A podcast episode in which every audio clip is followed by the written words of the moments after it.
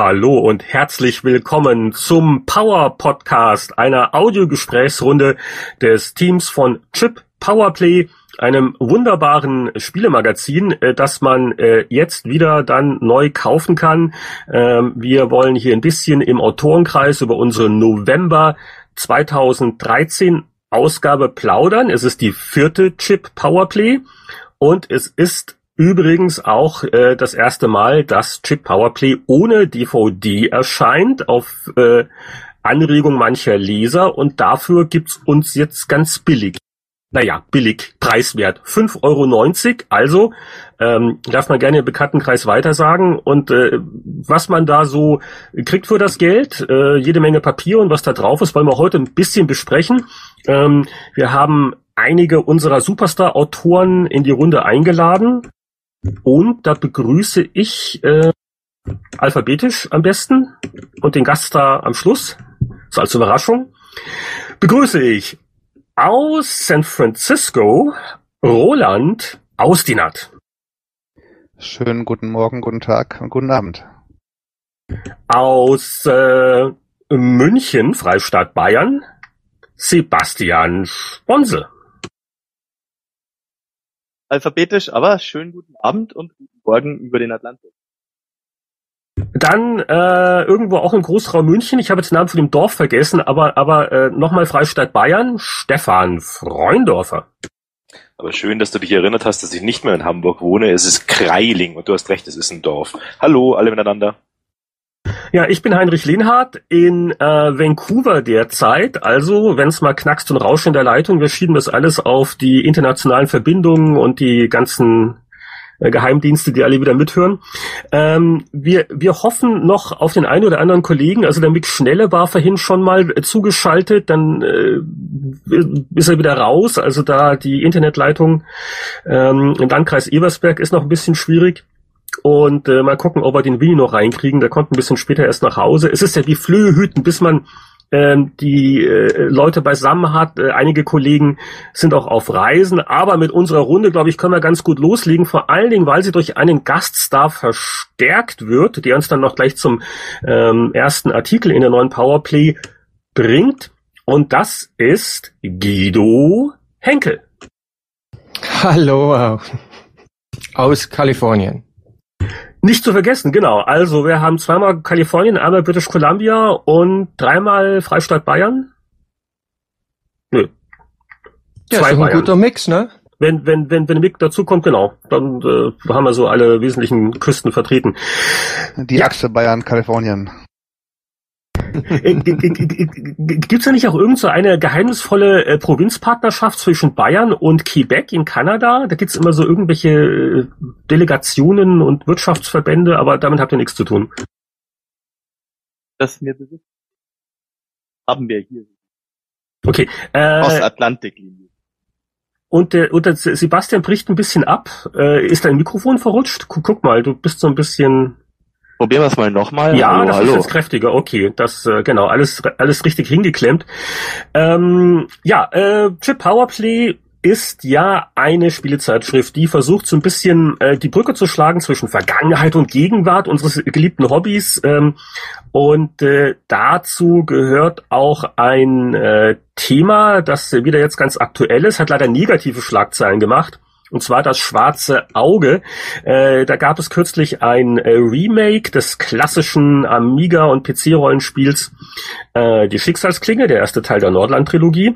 Ähm, wir haben da auch einen Test von Mick Schnelle, der äh, versucht gerade wieder reinzukommen auf den Server. Mick, wenn du uns hören kannst, gib uns ein Zeichen. Das wäre eine Seance hier. Mick, bist du unter uns? Du, ich glaube, eben hat meine, meine, meine, meine, meine Maus gewackelt. Also ich na gut. Und äh, naja, also wir hatten extra mit dem Test eine Weile gewartet, weil das Programm doch einige Bugs hatte und wenige Patches später und es ist irgendwie immer noch nicht richtig toll und gut. Aber neben äh, diesem äh, nicht ganz so erfreulichen Blick auf das Remake haben wir auch ein bisschen äh, schwarzes Auge Geschichte. Der Winnie Forster hatte eine äh, schöne Zusammenfassung. Wo kommt das schwarze Auge eigentlich her? Brettspiel, Anfänge, wie ist das entstanden? Und dann natürlich stellt sich ja die Frage, wie war das denn damals beim Original? Das erste schwarze Auge Computerrollenspiel, die Originalschicksalsklinge. Und ja, und da haben wir ein Interview mit Guido Henkel. Und da sind wir jetzt wieder. So, Guido, ähm, ich, ich habe das Interview mit großer Freude gelesen. Stichwort Käsetoast. Äh, was ist denn so deine, deine, deine Kurz, Kurzzusammenfassung, die Erinnerung an die Entstehung der Schicksalsklinge? Mit oder ohne Käsetoast? Der, der, der gehört schon rein. äh, an sich für mich die Schicksalsklinge oder die schwarze Auge äh, Spiele an sich äh, liegen ja schon sehr lange zurück und ich weiß noch genau, wie wir da anfingen, denn der Hans-Jürgen Brendle, der Jochen Hammer und ich, wir hatten davor schon Rollenspiele gemacht und wir hatten eigentlich immer davon geträumt, dass wir irgendwann mal das schwarze Auge machen könnten. Nur hatten wir immer die Befürchtung, dass die Lizenzkosten viel, viel zu hoch waren. Und dann eines schönen Tages klingelte dann das Telefon und man bot uns an, das schwarze Auge zu machen. Das war damals unser Publisher Starbite, der sagte, wir haben die Lizenz, wir würden gern, dass ihr das Spiel macht. Also gingen wir in die Verhandlungen äh, und die da, luden damals auch Fantasy Productions ein, den Werner Fuchs und ein paar der Autoren, die das Schwarze Auge machten. Und da hat sich dann sehr schnell eine ordentliche Chemie gebildet, wo dann jeder sagen musste, ja, wir sind alle auf der gleichen Wellenlänge, vielleicht sollten wir das wirklich machen. Das Problem war allerdings, dass Starbite damals äh, äh, Probleme verursachte. Ja, wie soll man das sagen? Ne? Es gab da, es gab da Diskrepanzen zwischen uns und dem Publisher. Und die gingen dann letztendlich so weit, dass wir letztendlich schweren Herzens äh, das ablehnen mussten und sagen mussten, nein, wir können das schwarze Auge nicht machen. Ähm, für uns war das Thema dann abgehakt, mehr oder minder. Wie gesagt, sehr schweren Herzens. Äh, und wir waren dann allerdings ganz überrascht, als wir dann ein paar Tage später einen Telefonanruf bekommen haben von dem Werner Fuchs und er meinte, er hätte sich das durch den Kopf gehen lassen und Starbite hatte die Lizenz zu dem Zeitpunkt eigentlich noch gar nicht. Die waren nur in Verhandlungen für die Lizenz. Und der Werner meinte damals, ich würde das Spiel eigentlich viel lieber mit euch machen als mit Starbite, denn ich weiß, dass ihr es versteht. und so ging das dann ganz fix voran, dass die Verträge abgeschlossen wurden und Starbite dann eben dumm aus der Wäsche guckte. Und äh, äh, wie, wo kam diese Sympathie her? Die kannten einige andere Spiele, die ihr bei äh, Attic gemacht hattet, oder war das wirklich spontan, nachdem man sich mal persönlich beschnuppert hat, dass da äh, dieses Vertrauen gewachsen ist? Es war ein bisschen von beidem, glaube ich. Ich meine, der Werner Fuchs ist ein wahnsinniger Spieler. Ne? Der spielt ja alles, was es gibt im Markt. Alles, was mit Rollenspielen oder Strategiespielen und Kriegsspielen zu tun hat, spielt er. Ne? Und er war mit unserer Arbeit ziemlich vertraut schon von vornherein. Dann kam noch dazu, dass der Hans-Jürgen Brendle, äh, mein, äh, unser Partner auf unserer Seite, äh, auch ein wahnsinniger DSA-Spieler war, also diese Pen-and-Paper-Variante und sich da tierisch auskannte. Und da, wie gesagt, hat sich sofort sehr schnell eine richtig, ein richtig schöner Rapport entwickelt, wo jeder wusste, okay, wir, wir verstehen uns, ne? wir wissen alle genau, wovon wir reden, wir haben alle die gleiche Vision im Kopf, wie wir das machen wollen. Und insofern ging es dann sehr problemlos, sehr schnell voran. Und äh, ja, das Stichwort Käsetoast, äh, das ist mir halt wieder eingefallen, weil die die eigentliche Entwicklung äh, von der Schicksalsklinge, das das waren nicht gerade leichte Zeiten für euch. Ich glaube, also aus heutiger Sicht äh, sieht das wahrscheinlich wieder ein bisschen rosiger aus, ne, so ganz romantisch verklärt. Aber ihr habt ja. damals echt echt äh, echt Probleme gehabt, also die, die Mitarbeiter zu bezahlen und auch äh, äh, euch ausgewogen zu ernähren. Ja, das war schon ziemlich happig damals. Ne? Vor allem, wie gesagt, wir hatten die Probleme mit Starbite und die hatten sehr viel mit Geld zu tun. Ne? Das bedeutet, als wir anfingen, die Schicksalsklinge zu entwickeln, hatten wir eigentlich gar kein Geld. Wir mussten wahnsinnig Bankkredite aufnehmen damals. Und ich weiß noch, der Jochen Hammer hat damals das Elternhaus sogar verbürgt auf der Bank äh, nur damit wir genug Geld hatten, um die Entwicklung zu finanzieren. Denn wir hatten ja keinen Publisher zu dem Zeitpunkt. Die Idee war, wir entwickeln das Spiel, Fantasy Productions spielt den Publisher dann, aber da war kein Geldvorschuss da oder irgendwas, war alles komplett selbst finanziert. Und äh, ein Seiteneffekt davon war eben, dass das ganze Geld, das wir hatten, quasi in die Firma ging und da in die Gehälter der Angestellten. Der Jochen, der Hans-Jürgen und ich, wir haben damals eigentlich überhaupt keine Gehälter bezogen. Wir haben das ganze Spiel quasi aus eigener Tasche bezahlt. Und Dazu kam dann eben hin, weil wir kein Geld hatten, haben wir uns eigentlich fast ausschließlich von Käsetoast ernährt. Ne? Das war billig, das war schnell, das hat man im Büro problemlos machen können. Da hatten wir so ein Sandwich-Eisen, wo man da so die Toastscheiben reinschmeißt und den Käse und ein bisschen Salami drauf und es dann zumacht und zwei Minuten uh, später hat es einen Salami? Ja, ja. Also Salami. An, an, an Sonntagen gab's dann Salami. Ja, das war das Spezialrezept, ne? Salami, Käse, Senf und Ketchup. Ach, Senf und Ketchup Ja, beides? und, ja, das ist sehr schmackhaft, ne? Sehr Super. interessant. Und Muss das, ja, das war, das war so dieses Ding, ne? Das haben wir uns wirklich unentwegt reingestopft, ohne Ende, morgens, mittags und abends. Ja, und dann kam noch dazu, wir hatten einen Programmierer, der ein bisschen mehr äh, ernährungsbewusst war und der hat öfters mal einen Salat gehabt, ne? Und den hat er dann in den Kühlschrank gestellt. Dummerweise fing der dann an, irgendwann mal zu verschwinden, immer wieder, ne? Und dann fing er an, im Büro rum zu, rumzunörgeln und sagt, esst mehr Käsetoast und lasst meinen Salat in Ruhe, ne? Und irgendjemand hat dann die Zeile aufgeschnappt und ins Spiel gepackt, esst mehr Käsetoast. Und das hat sich dann einfach so, ja, das hat sich dann einfach so zu einem Running Gag entwickelt, dass das in jedem Spiel wieder aufgetaucht ist, nur zum Spaß, ne? Ein großes Mysterium der deutschen Spieleentwicklungsgeschichte ist also hiermit mal gut erklärt worden. Äh, also ich hoffe, damals ist keiner an Skorbut erkrankt und äh, zum Glück war das Spiel dann auch erfolgreich, was man, was ja auch nicht so so sicher war. Ne? Äh, Was, was, was glaubst du denn so im Nachhinein gesehen? Wa- Warum sind gerade die, die deutschen Spieler darauf abgefahren? Ähm, ich denke, es hat natürlich eine Menge damit zu tun, dass es ein DSA-Spiel war. Die Leute wussten, was kommt. Ne?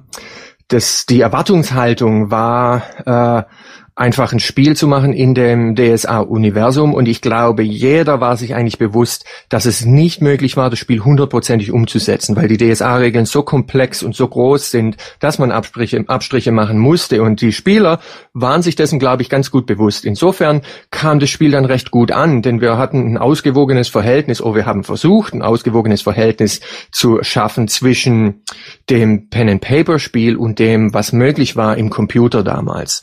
Aber sicher war das damals überhaupt nicht. Ne? Wir hatten natürlich alle große Hoffnung und haben gesagt, na ja gut, mit der DSA-Lizenz, da wird wahrscheinlich schon was abgehen.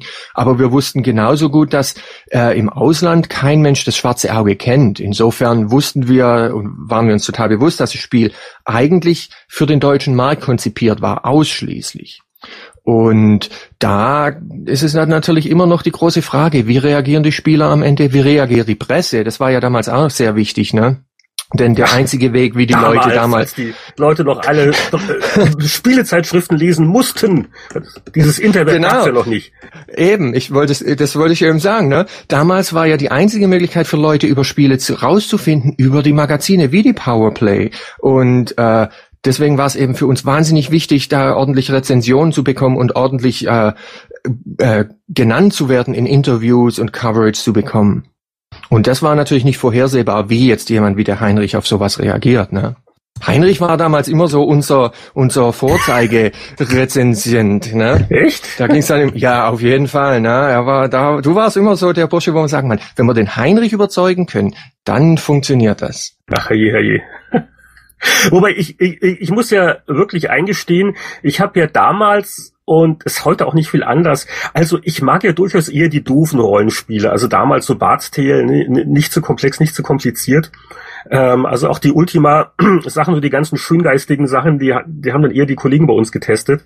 Jetzt weiß ich gar nicht mehr, wer hat denn bei uns damals Schicksalsklinge getestet? War das etwa ich? Ich glaube nicht, oder? War das nicht der Kollege Ich, Hengst? ich, gla- ich glaube, das war der Michael Hengst, der. Ja, ja, Michael auch sehr, sehr versiert. Also so Wizardry, äh, SSI Goldbox. Also da, Ja. da, da konnte ich immer noch staunend zugucken. Also man, man hat Michael abends immer mit so einer Packung gefüttert und am nächsten Morgen kam man wieder und er war da irgendwie so, so dreiviertels durch. Ähm, Ja, der Michael war da ziemlich, äh, ziemlich der Rollenspieler damals, ja. Ja. Und äh, in unserem äh, Interview im Heft haben wir dich natürlich auch fragen müssen, was hältst du jetzt von dem Remake? Und da hast du also sehr vornehm ausweichend geantwortet, hast, hast du wirklich noch nicht angucken können und so. Hat sich das geändert? Hast du, hast du mal reingeschaut oder äh, hat dich die negative Presse davon abgehalten? Nach dem Motto, also man, äh, gar nicht erst angucken, sonst kriege ich ein Magengeschwür, was wir aus meinem Baby gemacht haben. Nee, ich, bei mir war es wirklich so, die letzten Monate waren wirklich totaler Stress durch die Kickstarter-Kampagne, die wir momentan am Laufen haben. Und ich hatte da echt keine Zeit. Das Spiel steht bei mir hier auf dem Regal. Ich habe Steam-Keys, ich hätte mir das schon lange mal ziehen können, aber ich hatte echt keine Zeit, mir das anzuschauen.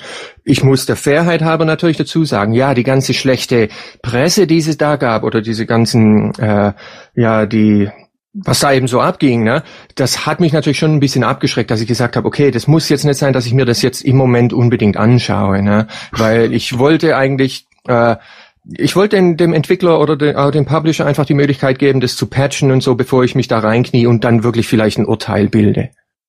Denn ich Aber- weiß, wie schwer es ist, ein Spiel zu machen. Ne? Und ich meine, es, es ist ja eigentlich keine AAA-Produktion, die die da gemacht haben. Ne? Das hat ja als Fanprojekt angefangen. Und insofern ist es schon für mich verständlich, dass es ziemlich schwer ist für die, da das richtig hinzubekommen in, in der heutigen Umgebung.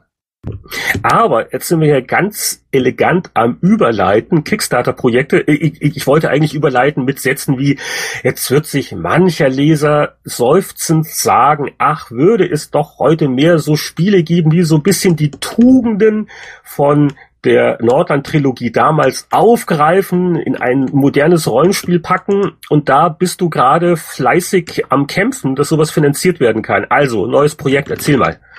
Ja, ist ein gutes Thema, ne? Ich mag das. Ganz Äh, ja. ja, im Moment sind wir eben dran, äh, unser neues Spiel zu, zu, äh, zu kickstarten und es nennt sich Deathfire Ruins of Nevermore. Äh, das ist, wie du schon sagst, das ist ein, äh, ein Spiel, das ziemlich stark zurückgeht auf die Wurzeln von Rollenspielen, so wie ich sie empfinde. Ne? Äh, es ist irgendwo ein geistiger Nachfolger für ein schwarzen Auge in gewissen, im gewissen Sinne, ohne die, die Lizenz, ohne in Aventurien zu spielen und so. Aber dennoch, es hat schon viele Elemente drin, die wir damals verwendet haben, äh, die wir jetzt wieder wiederverwenden wollen, weil ich fühle, dass Rollenspiele haben sich in den letzten 10, 15 Jahren wahnsinnig verändert. Ne? Sie haben eigentlich sehr wenig Rollenspiel in, in sich, sondern haben sich irgendwie entwickelt in Actionspiele.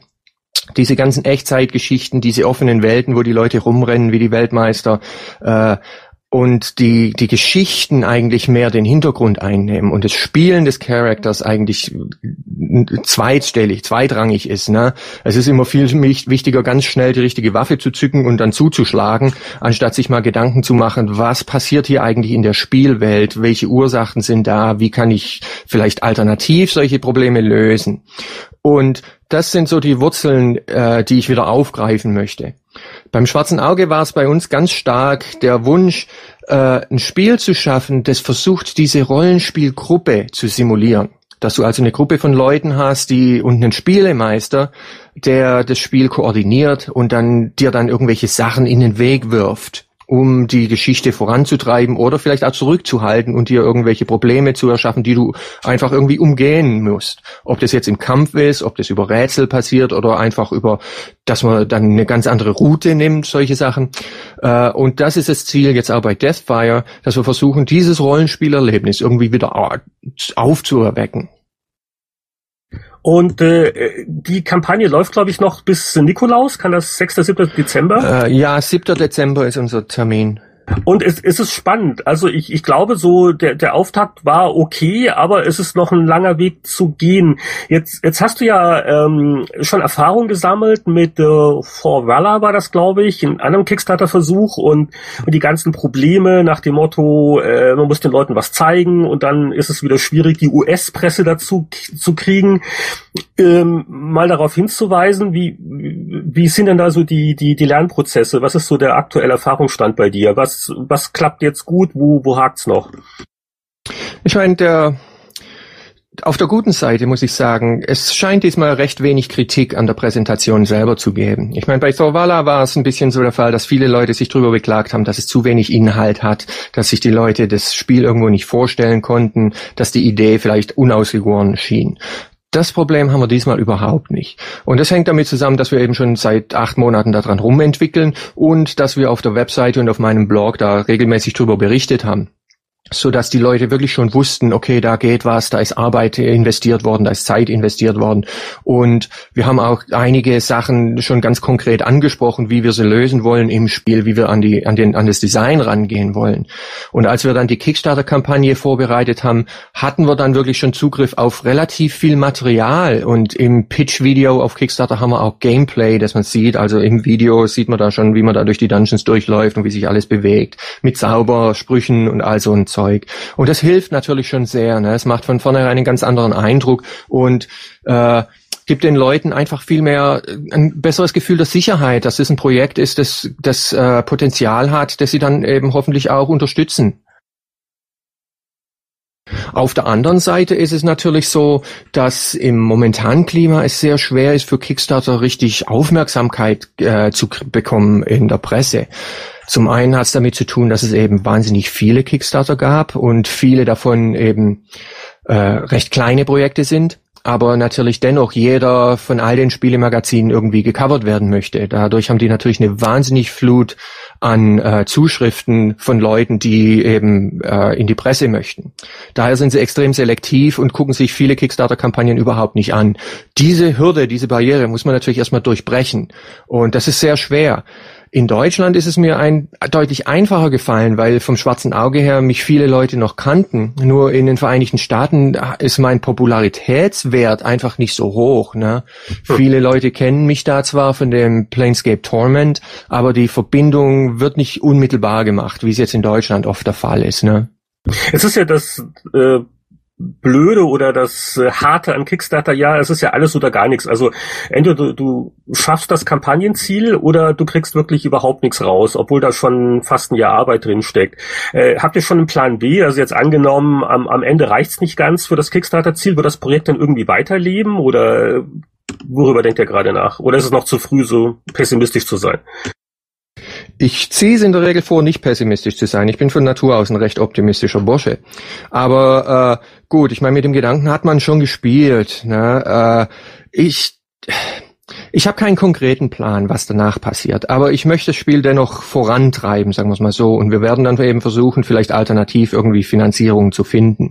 Was allerdings nicht ideal ist, denn im Zweifelsfall wird das unter Umständen dann darauf rauslaufen, dass die Finanzierungssumme niedriger wird, was dann eben letztendlich sich auf den Inhalt niederschlagen wird, unweigerlich, denn irgendwie muss es ja finanziert werden. Hm. Gut, aber noch äh, kann man ja aktiv eingreifen. Also wer es noch nicht gesehen hat, auf Kickstarter.com äh, Deathfire, also wie T Todesfeuer, wie, wie wird das im Deutschen heißen? Schon mal drüber nachgedacht? Nee, habe ich eigentlich noch nicht drüber nachgedacht. Todes Totenfeuer vielleicht. Ach. Mal schauen.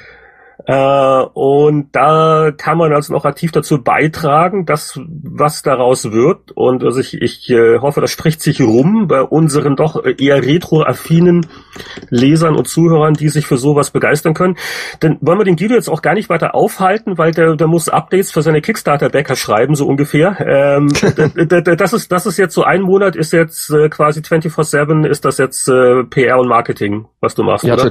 Ja, total. Und ich meine, die letzten acht Wochen waren schon so, ne, die ganze Vorbereitung für das Material, äh, das ganze, die ganze Kampagne vorbereiten und jetzt eben ganz verstärkt, ja, Pressearbeit, ne, Interviews und ja, einfach nur die Presse wieder anzuhauen und zu sagen, hey, ihr habt uns noch nicht gecovert, könnt ihr euch das vielleicht mal anschauen und so.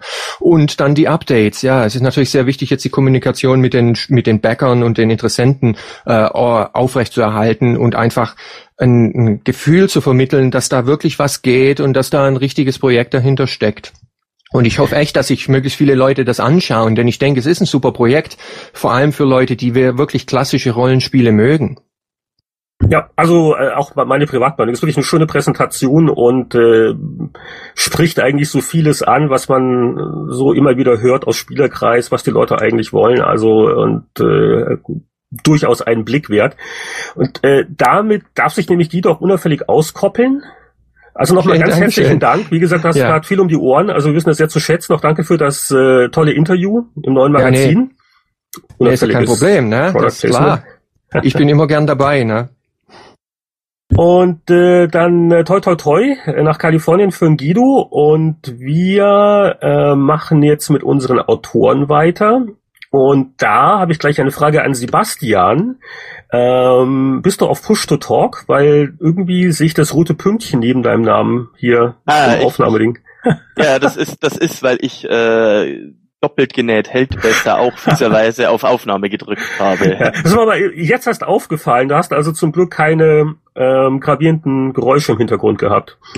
Nein, also hier geht alles soweit problemlos. Äh, Kein schweres Atmen, Keuchen, Stöhnen. Der äh, da Darth Vader ist hier nicht wieder feindlich, heimlich von hinten angerückt. Haustiere, was auch immer. Nein, nein, ich bin tatsächlich noch im Büro. Ach, du bist doch im Büro, mein Gott. Naja, das ist, äh, Äh, das sind ja die Opfer, die man hier bringt. Ähm, ja, die Chip Powerplay ist im Kasten und äh, dann ähm, machen wir doch gleich weiter mit unseren Titelteam äh, und äh, ein paar anderen Sachen noch, wo wir gerade jetzt eh den Sebastian hier schon ähm, angesprochen haben. Ähm, wir haben äh, zwei Themen. Das, das, auf das eine kommen wir gleich noch mit, mit dem, vor allen Dingen auch mit dem Stefan zurück. Das sind neue und alte Spielkonsolen. Da passiert ja gerade einiges. Und da hat auch die Vergangenheit einige amüsante Sachen zu bieten. Und äh, dann haben wir noch eine ganz abenteuerliche Titelstory. Baphomets Fluch 5 und äh, äh, Sebastian, du hast mit dem Charles Cecil, richtig ausgesprochen, äh, wiederholt geplaudert, ähm, persönlich getroffen, nochmal telefoniert. Wir haben eine Vorabversion gekriegt.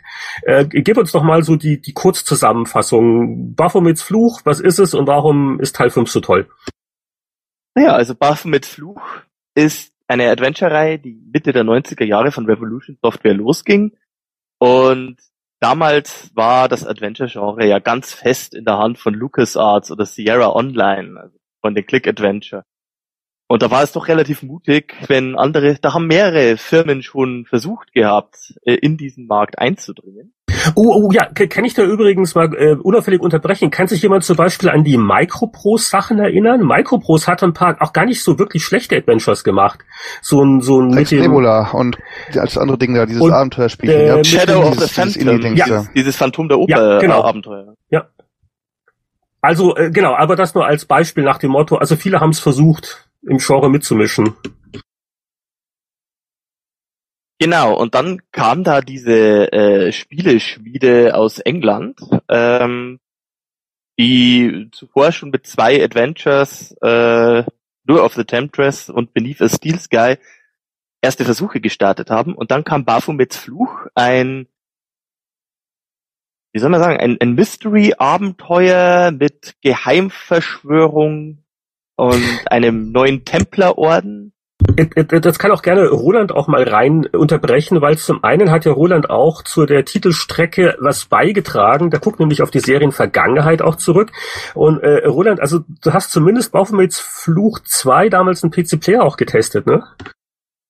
Jupp, damals den zweiten Teil getestet und jetzt auch für die neue Ausgabe alle vier Spiele nochmal gespielt. Also jetzt nicht von vorne bis hinten, aber doch, doch schon äh, paar Takte jeweils und ja, man kann es vielleicht so zusammenfassen, Indiana Jones, ohne, ohne jetzt äh, aus, aus äh, USA zu kommen vielleicht oder ohne jetzt diese Archäologennummer, sondern halt, du hast den, na gut, er ist schon noch Amerikaner, aber eigentlich so ein bisschen europäisch angehaucht, der, der Held der, der Serie, dessen Name mir just entfallen ist.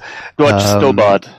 Danke. Im, im äh, ersten Teil geht's in, in, in Paris los, äh, da ist er noch im zweiten Teil wieder und, und trifft da Leute und reist um die ganze Welt. Also durchaus eine, eine spannende Sache und gut gealtert, muss ich sagen. Also der, der zweite Teil vor allen Dingen, den kann man heute noch krasser spielen. Also die dritten, Teil drei und Teil vier, da haben sie sich dann versucht so ein bisschen auf Playstation auch und andere Steuerung und 3D-Engine und, und Grafik und so, aber muss sagen, den, den zweiten Teil und auch den ersten heute noch hervorragend, hervorragend von der, vom Unterhaltungswert und auch die deutsche Übersetzung ist äh, nach wie vor grandios, was sie da damals verba ver verbaut haben, die Jungs. Eine gute Sache.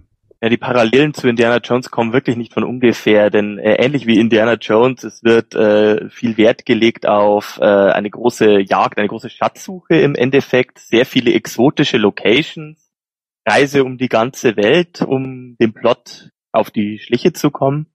Ähm, und im Interview hat auch Charles Cecil äh, selbst bestätigt, dass die Parallele zu Indiana Jones nicht so von ungefähr kommt. Also er sieht da schon eine gewisse Seelenverwandtschaft zwischen der Baphomets Flugserie und der Indiana Jones Serie. Äh, War das zufällig oder wollte das Ganze irgendwie mit mit äh, hat er das schon darauf bewusst darauf ab, ab, abgezielt, die ganze Sache, um halt eben die Indie-Fans zu packen damals? Oder war das eher so eine Sache, oh, ganz, ähm, ganz zufällig ist er wie Indiana Jones geworden? Er, es war, äh, es war nach seiner Aussage eher so zufällig. Also er sieht immer wieder äh, Parallelen, die hin und her gehen, sich immer wieder überkreuzen in beide Richtungen. Und wie er im Interview auch äh, amüsiert bemerkte, in Indiana Jones 4, äh, wo sie ja nach Südamerika gehen, da schienen sie wie, da schien die Überkreuzung genau in die andere Richtung zu kommen, dass Indiana Jones sich zufälligerweise mit der Baphomets Fluchreihe überkreuzt hat, denn da gab es dann Parallelen zum zweiten Teil. Mhm. Apropos zweiter Teil, äh, Roland meinte ja gerade schon, also der zweite Teil war eigentlich der beste.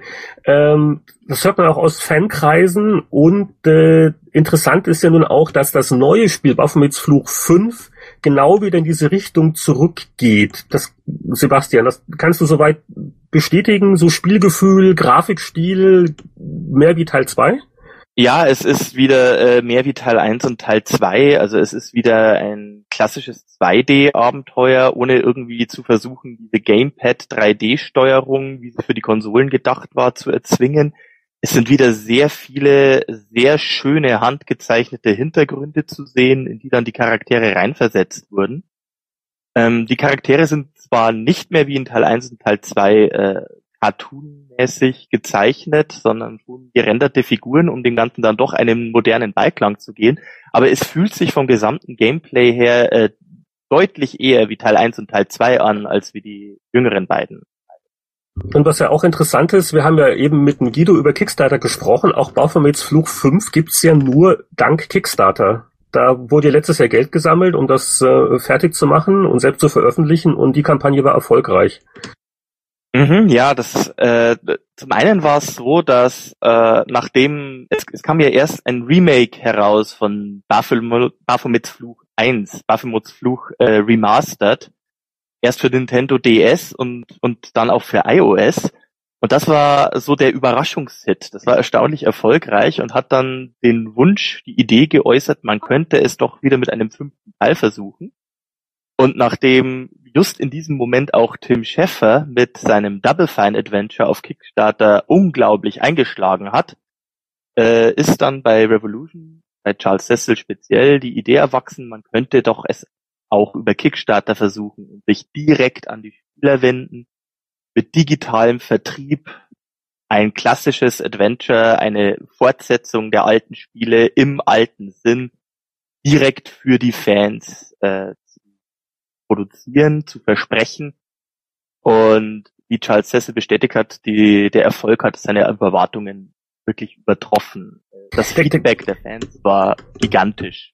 Es gibt ja einige lustige Parallelen äh, zwischen Baphomets Fluch und äh, Broken Age, dem Tim Schäfer Double Fine Adventure. Da will ich gleich nochmal Roland dazu fragen. Ähm, äh, nochmal kurz, äh, äh, kurz Richtung Sebastian. Also wir haben ähm, eine Farbversion gekriegt, wir haben die angespielt. Ähm, veröffentlicht wird der erste Teil von Baphomets Fluch 5 noch im Dezember. Aber das wurde jetzt auch am 4. Dezember, ja. Äh, das wurde jetzt auch so in, in zwei Teile aufgeteilt, nach dem Motto, also wir werden nicht rechtzeitig fertig, aber die Kickstarter-Unterstützer, denen haben wir was versprochen. Also teilen wir das in zwei Spiele auf, richtig? Genau, also sie hatten den Kickstarter-Backern, äh, also ursprünglich schon versprochen, dass das Spiel schon im April kommen würde. Das hat sich aber sehr früh abgezeichnet, dass sie das nicht schaffen würden, weil eben durch die ganzen Stretch Goals, die erreicht wurden, wuchs das Spiel und wurde größer als ursprünglich geplant.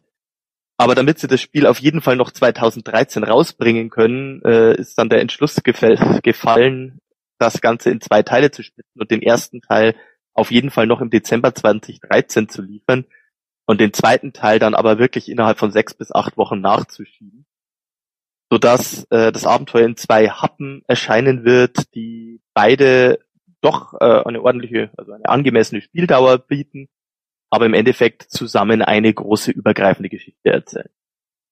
Also sechs bis acht Wochen, da bin ich aber gespannt, wo du die Nummer herrschst, weil das, das habe ich nirgendwo gelesen oder gehört und für mich sieht es eher so aus, Teil 1 kommt dann so äh, Anfang nächsten Jahres und der zweite kommt vielleicht noch so im nächsten Jahr, vielleicht aber auch erst 15.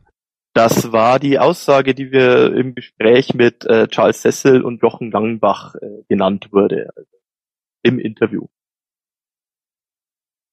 Ja, siehst du mal, hier da haben wir die, die Insider-Infos. Äh, apropos, das klang jetzt für Roland sehr vertraut, weil der beschäftigt sich seit einiger Zeit mit dem Double Fine Adventure Broken Age. Und ähm, äh, also wirklich äh, am letzten Tag für Redaktionsschluss konnte Roland dann auch mal ein Event infiltrieren, wo er das auch mal anspielen konnte. Also Broken Age, wie, wie broken ist es denn? Was ist der Eindruck? Ja, Gottlob gibt's das Ding wirklich. Also ähm, nach den ganzen äh, Querelen halt dann da und das immer mehr rauskam halt, ja, es war ja ursprünglich gar kein Spiel geplant. Wir wollten dann nur, nur eine Dokumentation machen über, wie macht man Computer- und Videospiel und so. Und äh, dann kam so viel Geld dabei raus, dass wir ein Spiel machen mussten. Da haben sich schon die Leute den Kopf, die Hände über den Kopf zusammengeschlagen. Und ähm, das Ding ist ja dann statt mit äh, 400.000 Dollar mit knapp, was war das, 4 Millionen oder dreieinhalb Millionen finanziert worden. Um, ähm, das Problem dabei ist aber halt dann irgendwie Tim Schäfer und seine Leute sind keine großen ähm, Terminexperten. Also äh, ich glaube, ich kenne kein einziges Spiel von dem, was irgendwie rechtzeitig fertig geworden ist und ähm, so sieht es auch bei, bei Broken Age aus. Ähm, das Ding ist jetzt schon, glaube ich, ähm, gut, wenn man es mit den 400.000 Dollar äh, berücksichtigt, jetzt ist es schon irgendwie ein Jahr überfällig. Ähm, es soll dann irgendwie auch in zwei Teilen rauskommen. Der erste Teil dann irgendwie äh, Ende, Anfang äh, über äh, Steam Greenlight und ähm, dann hieß es ja erst, ja, sie brauchen mehr Geld noch für den zweiten Teil. Das sind ja, aber es ist auch viel größer geworden, viel schöner geworden und ja, und es gab dann ein Event am Day of the Dead hier in San Francisco. Natürlich haben sie den dann Day of the Devs genannt. Ähm, äh, sehr spaßig und da diverse Kickstarter und Indie-Spiele vorgeführt, unter anderem auch ähm, Broken Age und äh, irre lange Schlangen zum Anprobi an, Anprobieren, Anspielen, Ausprobieren, aber es gab dann draußen noch so eine Art Zelt für Leute unter unter 21, weil das Ganze in einem im Club stattfand, wo es auch alkoholische Getränke gab. Und das ist ja in den USA ganz schlimm, wenn man Alkohol auch nur riechen kann, dann könnte man sofort süchtig werden und das, da muss man die Kinder von vor schützen. Äh, Vorteil war draußen hat kaum einer gestanden, weil es auch schon ein bisschen kühler war und so habe ich dann mit klammen Händen äh, fast den kompletten, kompletten Intro-Teil ähm, der ähm, ja, wie heißt das? Na, wie heißt das? Shay, oder? S-H-A-Y? Oder nee, das ist der Junge. Nein. Oder ist es Val oder sowas halt. Der Junge kann Shay sein, das sind beides so Namen, dass Mädchen und Jungen sein könnten, aber einer ist Val, einer ist Shay. Und ja, das, das, das habe ich halt die Partie gespielt, wo sie in so einer Wolkenstadt gelandet ist und muss dann oben in der Wolkenstadt ähm, wieder entkommen, weil ähm, die Story ist ja so ein bisschen, die ohne zu viel zu spoilern, sie soll ähm, geopfert werden beim Jungfrauenfestival aber da hat sie was gegen, ähm, entkommt auf, auf haarsträubende Weise, will aber mit dem Monster, das jede Generation ein Mädel auffuttert, doch mal ein paar klare Worte sprechen, um das Ganze zu stoppen so ein bisschen. Und ja, die, die Puzzle und auch die, die ganzen Dialoge, muss ich sagen, die haben nichts verloren von dem, was man früher von Schäfer schon gelesen und gespielt hat, also Full Throttle, ähm, Grim Fandango, uh, Day of the Tentacle, die ganzen Sachen. Also das ist nach wie vor sehr, sehr witzig, sehr, sehr gute ironische Sprüche dabei auch oder auch selbst, man lernt was, dann einer, einer erzählt, ja, warum könnt ihr auf Wolken laufen? Das andere, ja, es geht nur um der Fläche wegen, äh, weil wir hier einen größeren, äh, je größer die Fläche ist, desto weniger ist der Druck und so und also ein bisschen Physik reingebracht und dann kommt dann ein Gespräch auf etwas später nochmal und dann, dann spricht eine, eine Figur mit unserer Heldin und dann sagt sie, ja, weißt du, ob wir laufen können? Hat sie, ja, genau deswegen. Meinte, nee, nee, nee, alles Blödsinn, stimmt alles gar nicht. Also so, so ein paar wirklich gut gemachte Gags dabei, muss ich schon sagen. Hat Spaß gemacht. Äh, Vella heißt sie, glaube ich, ne? Ist das der Name? Ja, das ist dann sie, dann ist Shay der Junge. Ah ja, also das klingt aber doch ganz ermutigend. Also wer sich auf ein modernes Adventure im Schäfer Lucas Arts Stil gefreut hat, der hat gute Chancen, dass er nicht enttäuscht sein wird. Ist so dein Ersteindruck? Ja, wobei die schon auch ein bisschen stromlinienförmiger gestaltet haben. Also ich hatte letzte Woche auf der GDC Next in LA auch einen Talk gehört von Schäfer und seinen Konsorten. Da erzählte einer der Designer auch, sagt, ja, er hat sich alte Adventures angesehen und da wurde viel getrickst. In Monkey Island zum Beispiel gab es eine Szene, in der ist dann Guybrush im, im Dorf rumgelaufen, wurde erst größer, dann wieder kleiner, aber eigentlich wurde er gar nicht größer oder kleiner und das Ganze war eine sehr statische Angelegenheit. Das, das Sprite wurde nur ein bisschen verschoben und bei ähm, Broken Age ist es so, das ganze Ding ist schon sehr dreidimensional, also in Anführungszeichen. Du hast mehrere verschiedenen ähm, ja, Vorder- und Hintergründe und in die kann man auch reinlaufen, rauslaufen, die Kamera zoomt hinterher und ähm, gibt dann Parallax-Scrolling, ähm, so Nebel weht durch die Gegend. Ähm, bei Gesprächen ist es nicht nur so, dass man äh, quatschen, zwei, zwei Sprites, die sich unterhalten, sondern die Kamera wechselt wirklich wie in einem, wie in einem Film hin und her zwischen den Gesichtern oder macht man eine Totaleinstellung. Also da haben die schon einiges auf den doch moderneren Stand gebracht. Also es ist kein kein puristisches Ding, wo man sagt, okay, LucasArts eins zu eins nachgebaut, sondern schon ein Adventure im, im alten Flair mit moderner Technik. Ja, ähm, altes Flair, moderne Technik. Äh, jetzt bringen wir doch mal unauffällig den Stefan ins Spiel, äh, weil ein anderes großes Thema, das wir natürlich in der Ausgabe haben, sind Spielkonsolen neu und alt. Und da haben wir eigentlich zwei größere Artikel. Das eine ist so eine Art Launch Guide vom, äh, geschrieben übrigens von, von unserem lieben Ex-Kollegen Robert Bannert, äh, bekannt durch äh, Maniac und was nicht alles. Und äh, der hat in den letzten Monaten bei diversen Events immer wieder mal PlayStation 4 und Xbox One in die Finger gekriegt und hat eine ganz interessante Zusammenfassung geschrieben. Also was ist jetzt mit den neuen Konsolen, ähm, Spieleaussichten, es gibt so ein bisschen auch Geheimtipps, ähm, so Indie-Spiele, die jetzt vielleicht nicht ganz so viel Aufmerksamkeit kriegen, die gerade für die Retro-Fans vielleicht einen gewissen Charme haben. Und da sind ein paar ganz interessante Einsichten dabei, also so zu Controllern und ähm, Software, wo ja die Xbox One so ein bisschen einen leichten Vorteil hat und bei der Hardware vielleicht die PS4. Also es ist eine recht ausgewogene Betrachtung und ähm, ganz, äh, ganz äh, spannend und unterhaltsam zu lesen. Und wären wir nicht Chip Powerplay, wenn wir aber nicht auch zurückgucken würden, weil neue Konsolen kommen. Erste Frage ist natürlich, was gibt's für Spiele? Und ähm, man man neigt ja immer so ein bisschen zu meckern. Ach, nur und das und kein Halo oder ne oder kein neues Naughty Dog Spiel bei der PS4. Ach ja, das ist ja alles nicht so doll. Aber Stefan, äh, du hast dich mit dem Winnie zusammengesetzt und ihr seid mal bis in die 70er und auch äh, natürlich 80er, 90er Jahre zurückgegangen und habt euch so ein bisschen die historischen Konsolen-Startaufgebote angeguckt. Das haben wir gemacht. Witzigerweise finde ich, dass du sagst, dass man äh, ins Meckern kommt. Ich glaube, du hast ja auch eine Meckerseite in der aktuellen oder in der neuen Ausgabe da ja. mit genau diesem Thema, ich oder? Mecker immer. okay.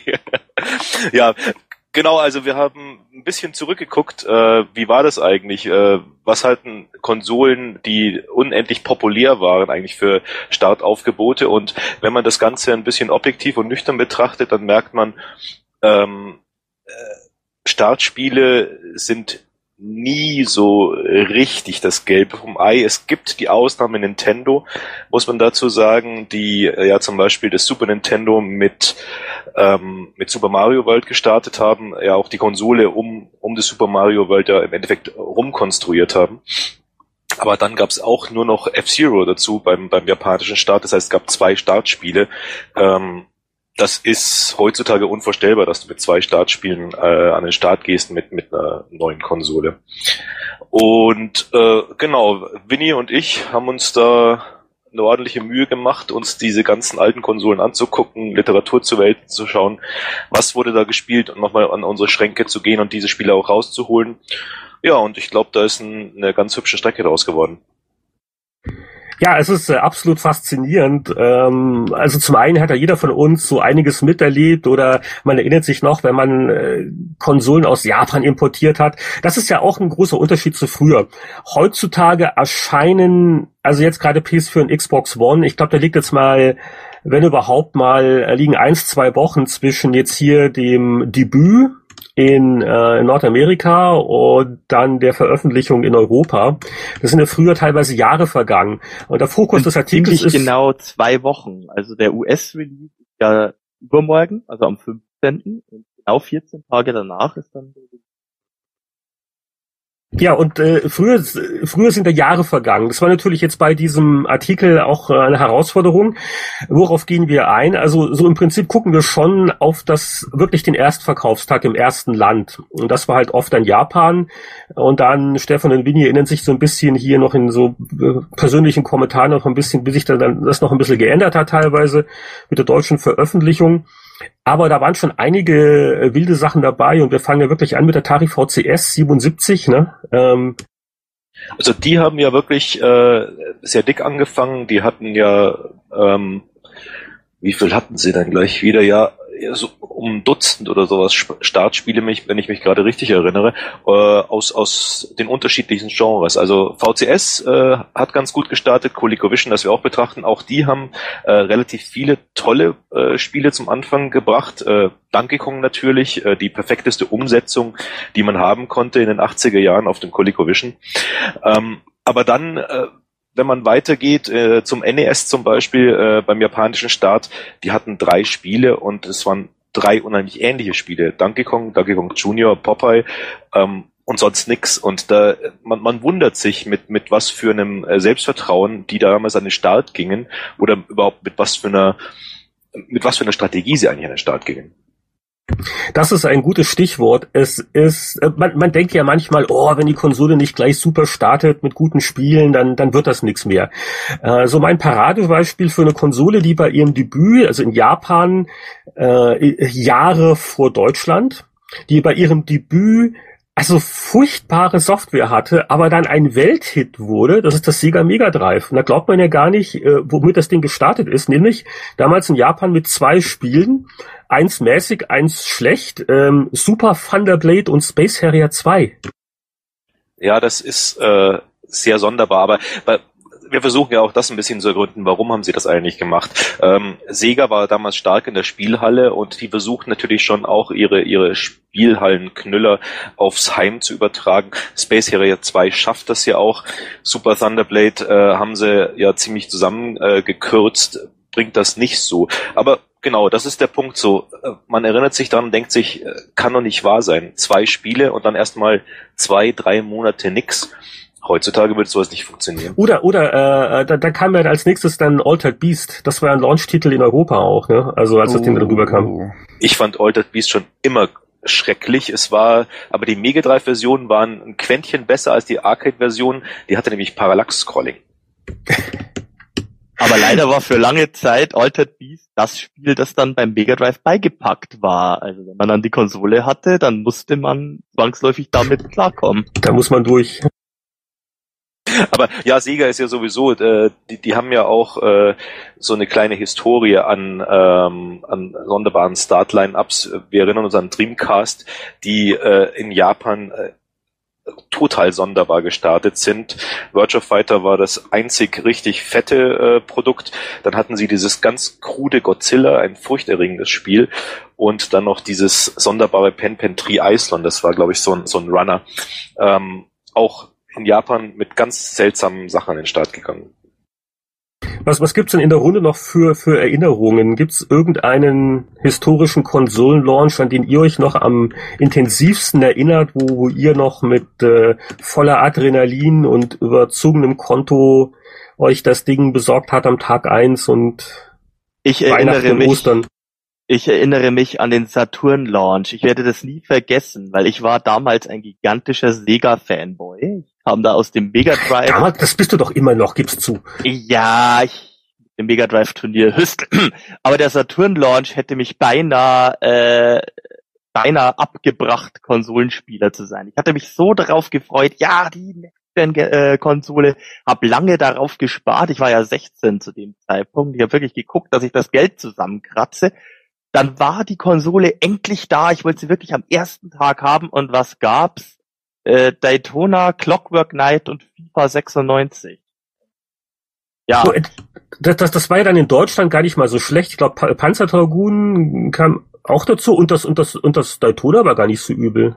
Das Daytona ging, aber es war halt wirklich extrem kurz und ich hatte halt das Pech, äh, ich hatte die Wahl und ich habe FIFA 96 gekauft.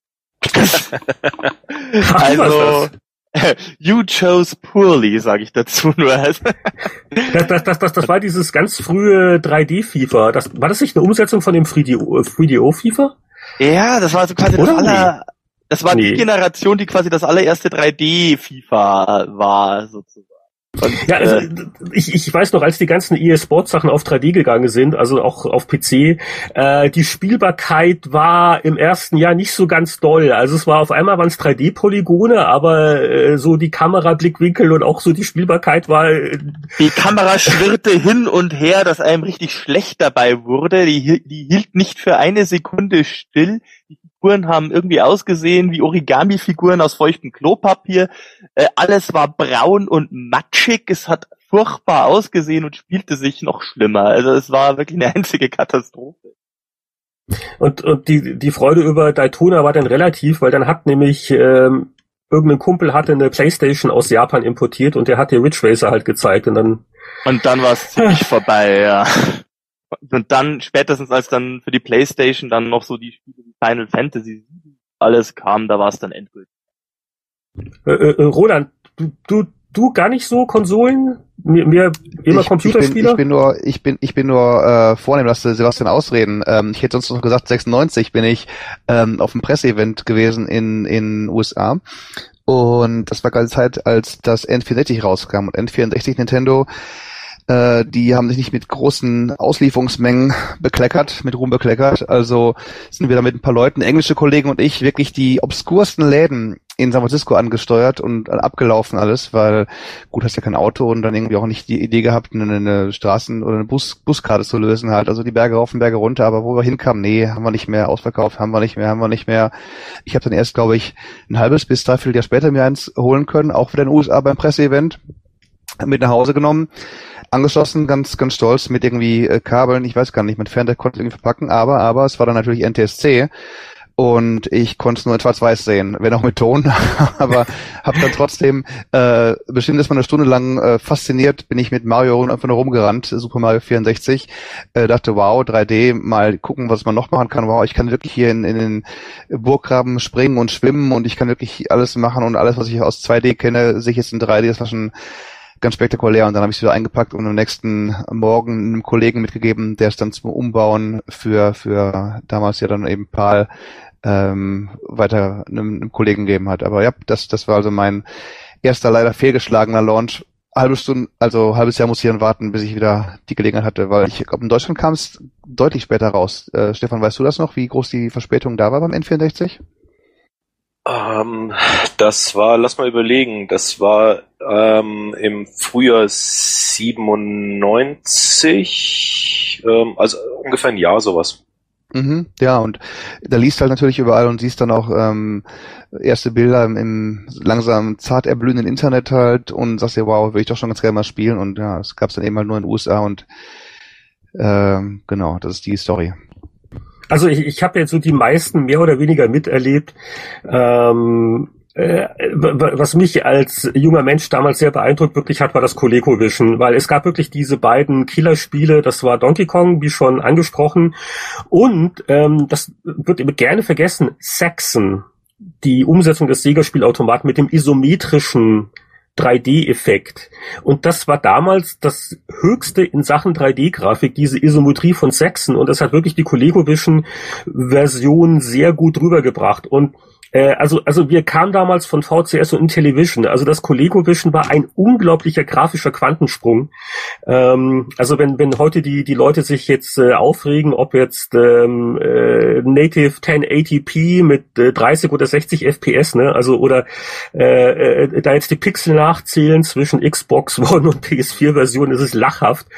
Ähm, der musste jetzt schon mit der Lupe hingehen, aber damals, damals hat's man noch richtig gesehen, wenn das wirklich eine neue äh, Generation war, also rein von der Grafik her. Du merkst auch wirklich beim ColecoVision, äh, es ist eine der wenigen ganz alten Konsolen, die super gealtert sind. Also die, du kannst heute noch Donkey Kong auf dem ColecoVision spielen oder Art Saxon kannst du drauf spielen. Und nicht zu vergessen Smurf. Smurf war damals eine Offenbarung. Einfach diese, diese Comic-Optik, die du hattest, auch wenn das Spiel unheimlich kurz war und, und nicht viel bot, aber allein diese Grafik großartig. Gab es da nicht auch Ladybug für diese Art, ja, äh, Ladybug. wo man die Türen, wo man die Türen drehen konnte? Ganz dabei? großartig, ja, so dieses Maze-Spiel, ja, wunderbar. Mhm. War, war wie am Automaten, spitze. Äh, äh, immer noch ähm, so mein mein liebster Pac-Man-Klon, der nicht offiziell Pac-Man ist. Auf jeden Fall. Nee, ganz großartig. Auch Mr. Do gab's also äh, fürs ColecoVision heute noch ein wunderbar schönes Sammelgebiet, weil du die Sachen einfach toll spielen kannst. Stefan, noch eine Frage an dich gerade, wo du ja die Story geschrieben hast zum, zum Launch der neuen Konsolen, jetzt auch mit, mit dran geschrieben hast.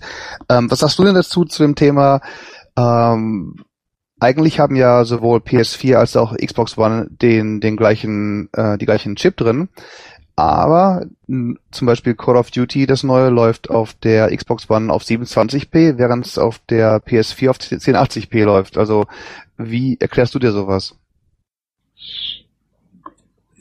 Dafür habe ich ehrlich gesagt keine Erklärung. Also es ist, ähm, Jetzt Also muss ich ich, kann- jetzt ich erst kann- alles, ja. Ich, ich, ich Heinrich? kann eine Theorie reinwerfen. Ich habe nämlich, ich habe nämlich, das habe ich nämlich auch den, äh, den, den Robert Bannert gefragt. Der hat nämlich den PS4 Xbox Artikel geschrieben. Also da ist jetzt der arme Stefan unschuldig. Äh, und äh, seine Theorie ist ähm, äh, mangelnde Zeit für Optimierung. Ähm, die, äh, die Xbox One hat ja relativ kurz vor Schluss noch die, äh, die Hardware-Specs ein bisschen geändert. Also nicht gravierend, aber hier noch ein bisschen mehr, das noch ein bisschen schneller. Und äh, das ist also eine Theorie. Aber äh, Theorie könnte auch sein, äh, Politik. Ähm, wir dürfen echt nicht vergessen, dass das natürlich hier äh, sich jetzt auch entscheidet, wer äh, welchen Weg geht, wer mit Sony geht, wer mit Microsoft geht. Ähm, man, man sieht, der EA geht, geht mit Microsoft ganz stark. Activision vielleicht jetzt doch wieder mehr mit Sony. Ähm, glaubst du wirklich, dass sich das, dass sich diese Riesenfirmen das wirklich leisten können? Also Die wenn, müssen wenn doch ich, eher wenn so breit wie möglich ihre Sachen verticken, oder nicht? Wenn du sagst, die haben 60 Dollar pro Spiel, da sollen die auch, wollen die auch auf beiden Konsolen Erfolg haben, würde ich Auf auch der, sagen. anderen, auf der anderen Seite war das jetzt mit Titanfall schon sehr, ein sehr dramatischer Deal, das jetzt äh, heißt, äh, Titanfall wird doch Xbox One Exclusive und gar nicht für die PS. Ja gut, das, äh, da, da weiß ich jetzt auch nicht, wie groß die Brieftasche war, die Microsoft da äh, gezückt hat, aber äh, ja, klar. Äh, wir, wir, wir, wir erkaufen uns ein.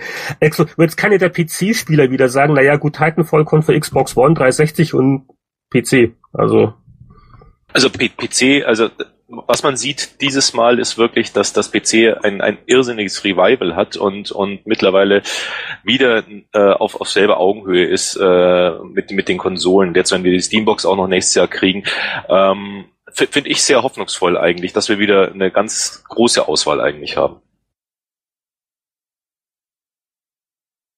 Und äh, wer von euch steht in welcher Schlange an in nächster Zeit? Du ich ganz bin im ehrlich, Urlaub.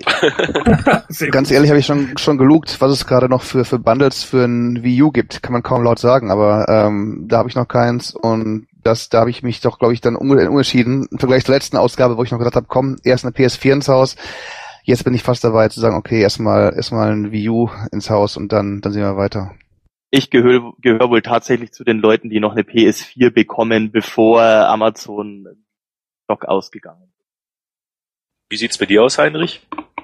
Ähm, also ich habe überhaupt nichts vorbestellt. Ich weiß auch nie so genau, wo ich bin, äh, äh, in welcher Adresse gerade und so weiter und so fort. Und ich werde ähm, äh, versuchen, ich will jetzt auch keine Namen nennen, wo, damit dann jetzt nicht alle hier in ganz äh, Kanada dahin rennen, aber es, äh, es, es gibt den einen oder anderen, die ein oder andere Handelskette, die machen Freitag äh, früh um 8 Uhr hier auf und die haben keine Vorbestellungen angenommen, aber die äh, kriegen definitiv Konsolen.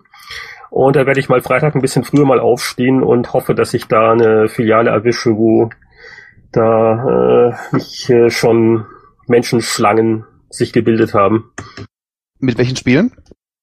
Äh, ich, äh, Ha. also, ist eine gute Frage. Also, das, äh, das, das kostet ja alles Geld. Ich, ich krieg's ja leider nicht immer automatisch nachgeschmissen. Das ist ja immer dumm, wenn man äh, deutsche Presse macht, aber man ist nicht in Deutschland und dann die äh, internationale PR und äh, hat dann nicht auf dem Radar.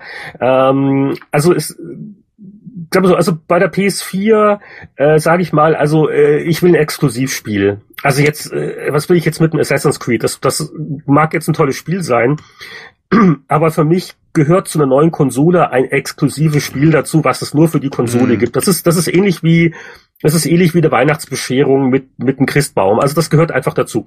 So und ähm, äh, ich finde das äh, Knack ganz sympathisch, dieses putzige Spiel von dem Mark Czerny.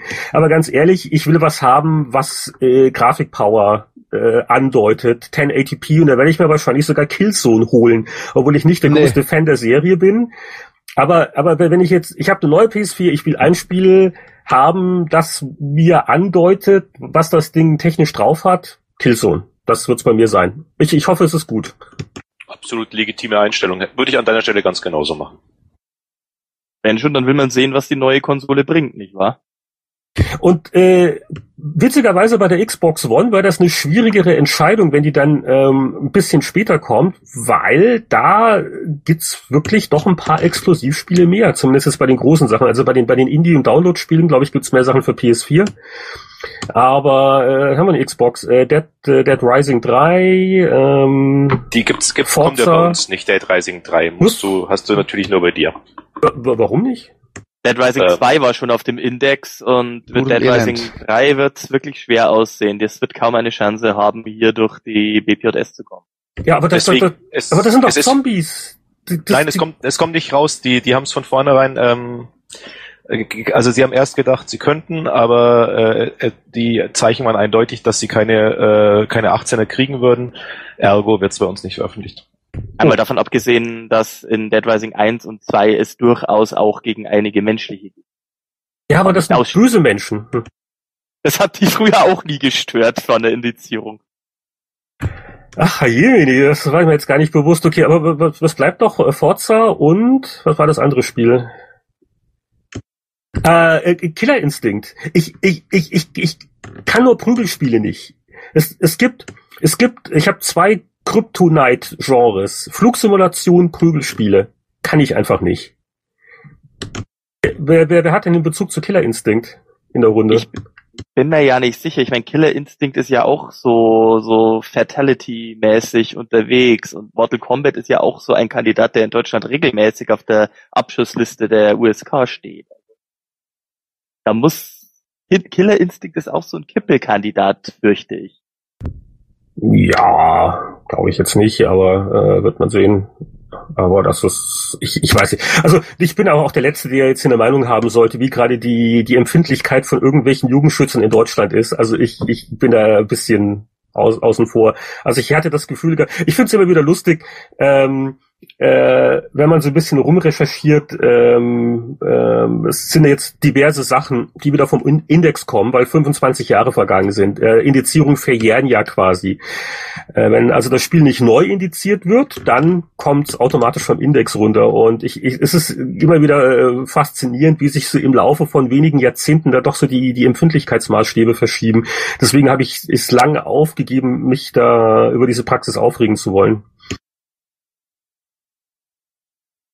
So, äh, Kommt äh, das, hm? kommt das wirklich automatisch runter? Muss da nicht irgendwie nur ein Nee, neuer Prüfantrag gestellt werden? 25 Jahre gibt's, äh, ich, äh, da gibt's einen konkreten Paragraphen. Den kann ich jetzt noch nicht auswendig zitieren. Aber es, ähm, äh, du, nach 25 Jahren gibt's eine Listenstreichung, es sei denn, es wird rechtzeitig wieder frisch indiziert. Dann kommt's wieder in den Bau. Und, und die Problematik bei der Sache ist, dass diese Produkte nicht mehr existieren. Auch die haben keine Version dieser Produkte mehr, deswegen können die das gar nicht nachindizieren, weil sie keine Grundlage dafür mehr haben. Also vielleicht muss man nur noch 25 Jahre warten und Dead Rising 3 wird dann Aber man muss ja dazu sagen, äh, es kommt zwar nicht offiziell in Deutschland, aber es gibt natürlich eine ÖSI-Version und also man, man kann natürlich auf PAL äh, Xbox Ones äh, dieses Produkt bei, beim Launchtag kaufen. Das ist überhaupt kein Problem. Aber offiziell bei uns erscheint es nicht. Ja, ich wollte gerade sagen, Das dass Nummer wieder, wo sich dann Österreich stark darüber freut, dass die, dass die Verkaufszahlen so hoch schnellen. Sagen sie, Mensch, nächstes Mal verkaufen wir noch mehr von euren Spielen da.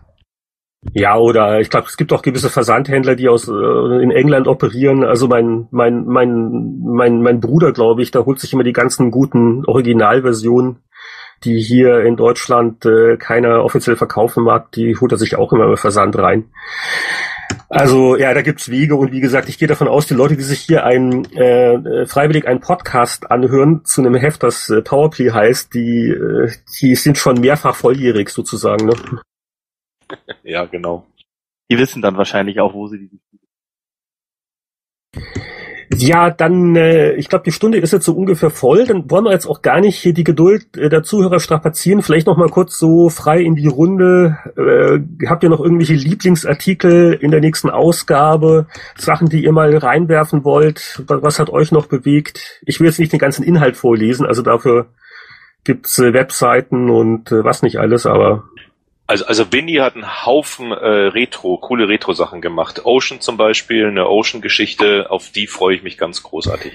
ein, ein faszinierendes Thema. Ocean Software, Ocean und Imagine. Bei, äh, bei Ocean sagst du spontan mal, oh mein Gott, die haben ja diesen ganzen Schrott gemacht. Diese Miami Vice, äh, Knight Rider, diese ganzen Lizenzkrücken.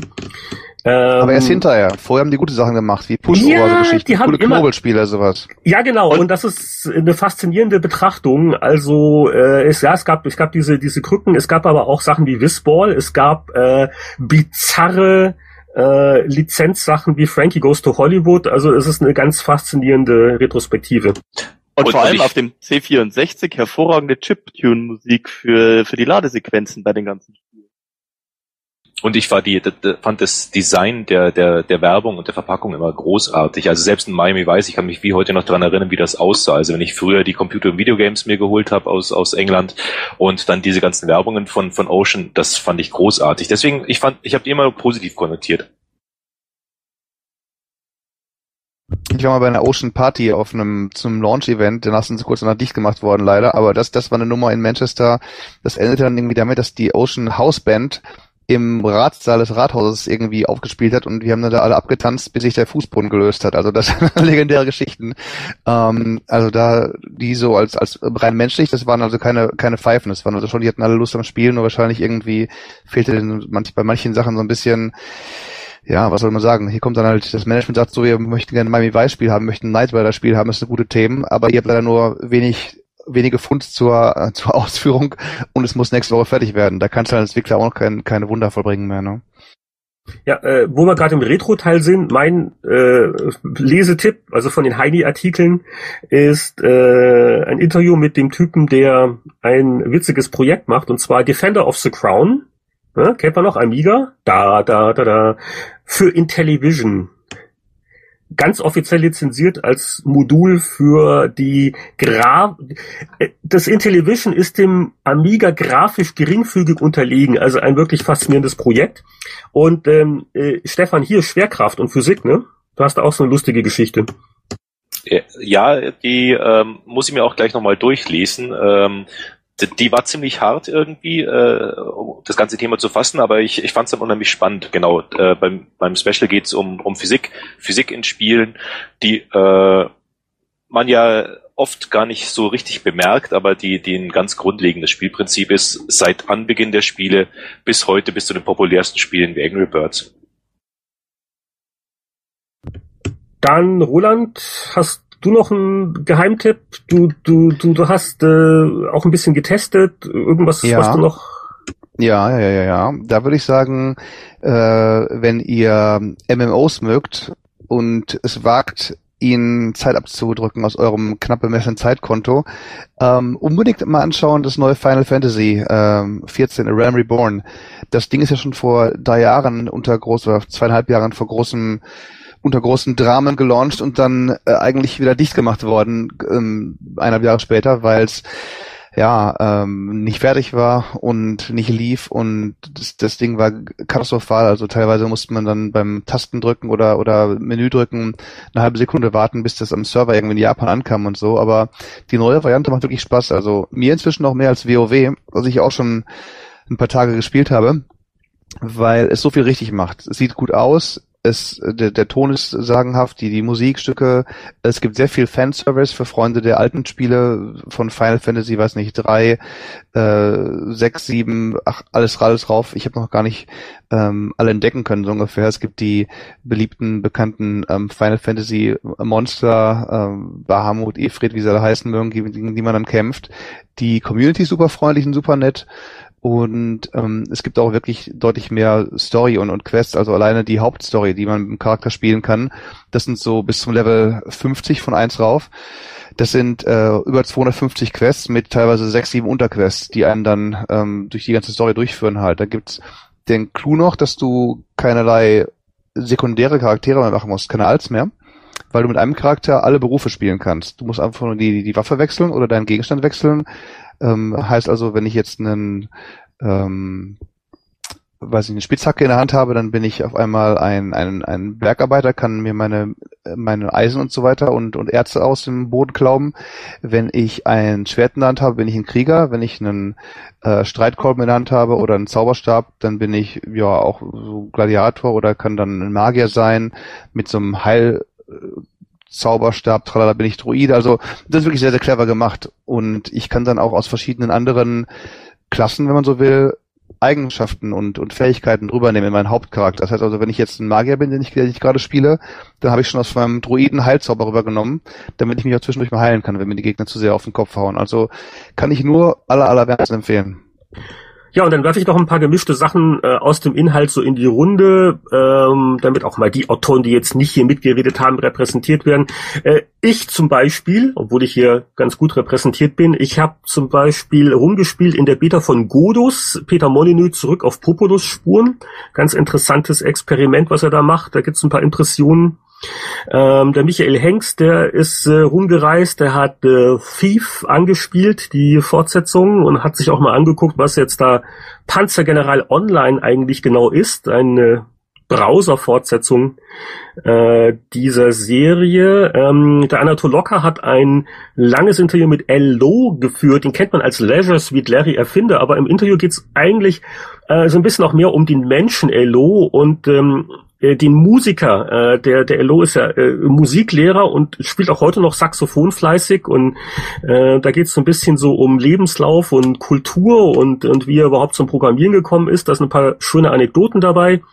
Ja, wir haben äh, als Schwerpunkt natürlich Konsolen, äh, Vergangenheit und Zukunft oder Gegenwart ist es ja inzwischen. Da gibt es also auch Interviews ähm, mit, mit Leuten wie Mark Chandy oder Phil Harrison.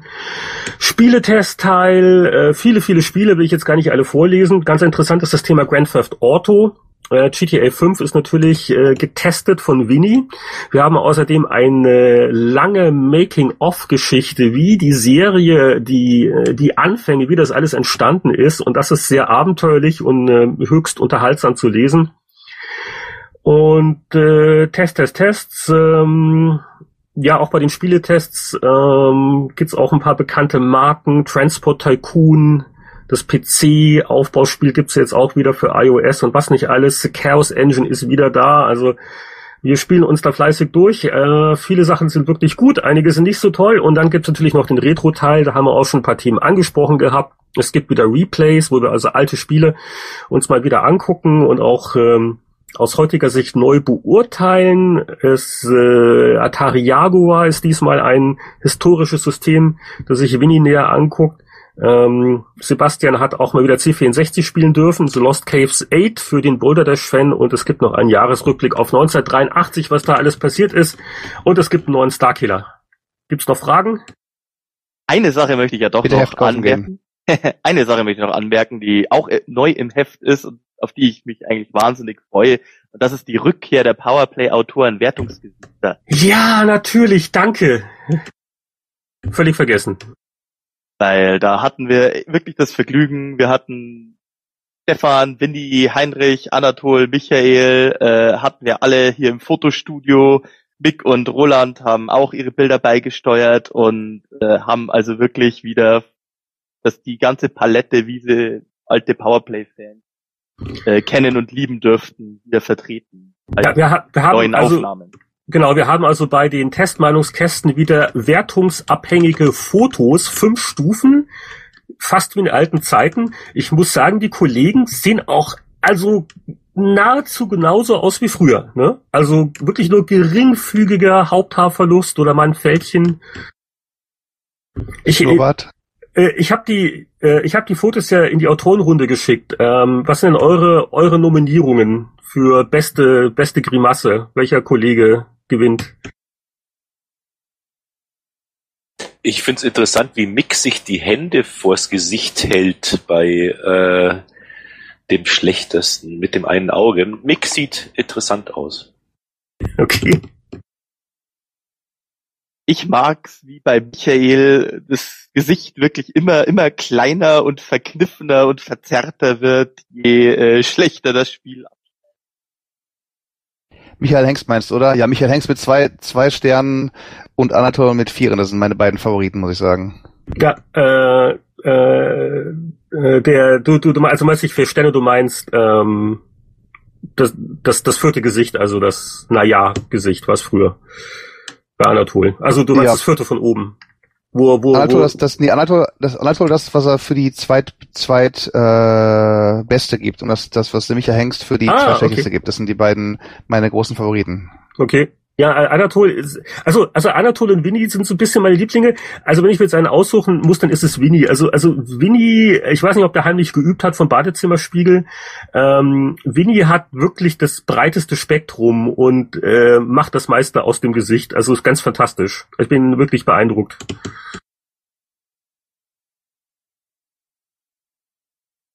Aber auch Stefan, äh, Stefans zweitschlechteste, also der Wandel von äh, welches, also dieser extrem skeptische Blick, äh, der Ja, die, gefällt mir dieses, auch sehr gut. richtig, die, dieses, die, dieses eine Auge, was da so, äh, ne? Wie könnt ihr es wagen? Das hat Ja, mich genau. auch überrascht, dieses Auge. Das habe ich bei mir noch nie gesehen, glaube ich.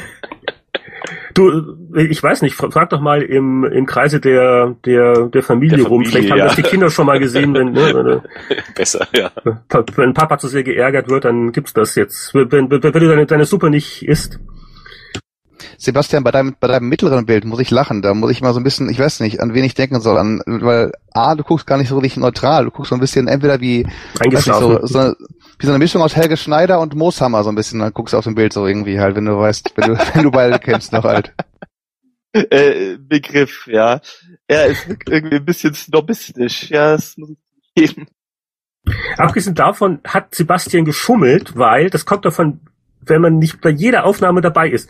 Wir haben gesagt, ein Daumen hoch beim, beim Superbild. Also viereinhalb und fünf Sterne gibt's das Daumen hoch Bild, wie bei Powerplay. Und wer ist der Einzige, der zwei Daumen im Foto Mhm. haben muss? Ja, da, Mhm. da merkt man, da merkt man, wer nicht der Veteran in der Runde. der, der jugendliche, En jugendliche Enthusiasmus. Ne? Retuschieren, retuschieren. Ja, genau. Aber du, äh, danke für den für den Hinweis. Das hatte ich nämlich fast völlig vergessen. Also äh, weil äh, nicht nur Powerplay, Chip Powerplay erschwinglicher denn je. Nein, ähm, es gibt auch noch diese wunderbare Vielfalt an äh, mimischer äh, Ausdruckskraft als Bonus dazu. Also wie viel, wie viel Powerplay könnt ihr vertragen? Also ich, ich, ich, gucke, während ich hier spreche, hier wirklich auf diese Seite, wo wir wirklich von allen, wie viel sind es, acht Autoren, die fünf Fotos haben und äh, ja, das ist, äh, ich glaube, besser können wir den Podcast nicht beenden. Da hat kein Auge trocken. Ja, ich äh, darf mich ganz herzlich bedanken. Ähm, äh, natürlich äh, bei den Kollegen, die die Zeit gefunden haben, hier am Abend in Deutschland hier in die Runde reinzukommen. Ganz lieben äh, Gruß nochmal an den Guido Henkel und alles Gute mit seinem Deathfire Kickstarter. Und natürlich auch ein besonderer Dank an die äh, weiteren Helden, die uns äh, helfen, Chip Powerplay äh, mehr oder weniger pünktlich immer fertig zu machen, äh, ob das die Autoren sind oder die, das, äh, das Team bei Chip äh, Communications in München, überarbeitete Layouter, gestresste Abteilungsleiter, alle äh, helfen uns dabei und natürlich unsere geliebten Leser. Also kauft uns, abonniert uns äh, und dann werden wir uns äh, auch äh, in Kürze wieder in alter Frische sprechen und hören und lesen. Damen und Herren, das war's. Wir verabschieden uns. Ähm, tschüss und bis zum nächsten Mal. Werte Kollegen, es Tschüss. ist mir immer wieder ein Vergnügen. Tschüss. Und frohe Weihnachten. Heute schon an die Geschenke denken. denn äh, in, recht. in sechs Wochen ist es soweit und wir sprechen uns vor dem neuen Jahr nicht mehr. Jedenfalls nicht mehr auf diesem Podcast. Alles Gute. Ciao.